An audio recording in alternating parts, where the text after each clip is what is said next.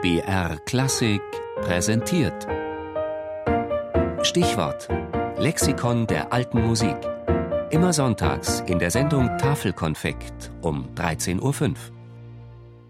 Sequenz Die lateinischer liturgischer Gesang des Mittelalters.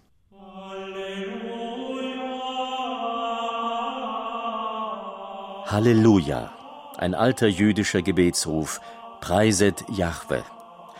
Die Christen übernahmen diesen Ausruf der Dankbarkeit und Anbetung in die Liturgie der lateinischen Messe.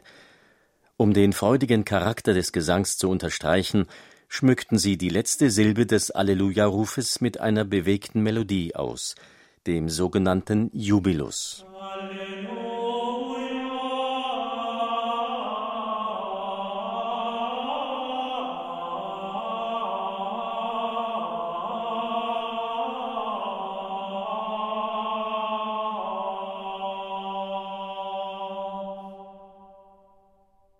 Diese Jubilusmelodien waren so beliebt, dass man sie mit neu gedichteten Texten versah und als eigenständige Gesänge im Anschluss an das Alleluja anstimmte. Man nannte sie Folgegesang, lateinisch Sequentia.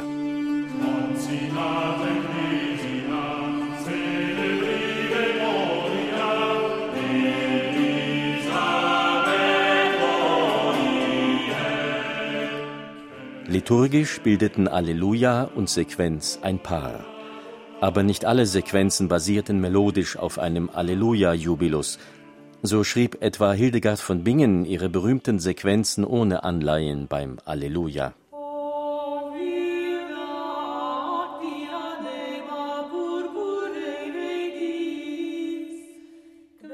Überhaupt war die Sequenz einer der wenigen Orte in der lateinischen Messe, der noch offen stand für die poetischen Ambitionen von kreativen Nonnen und Mönchen, einer der wenigen Orte, an dem bis zu einem gewissen Grad lyrische Freiheit herrschte.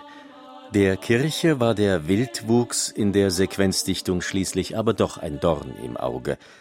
Auf dem Konzil von Trient Mitte des 16. Jahrhunderts beschränkte man die Zahl der Sequenzen für die Messliturgie auf vier die Ostersequenz Victime Paschali Laudes, die Pfingstsequenz Veni Sancte Spiritus, die Fronleichnamssequenz Lauda Sion und die Totensequenz Dies Irae.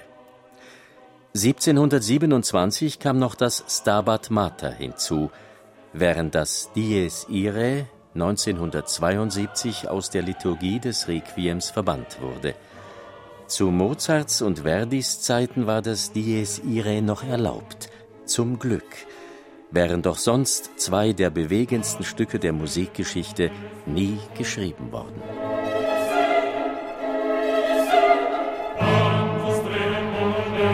Musik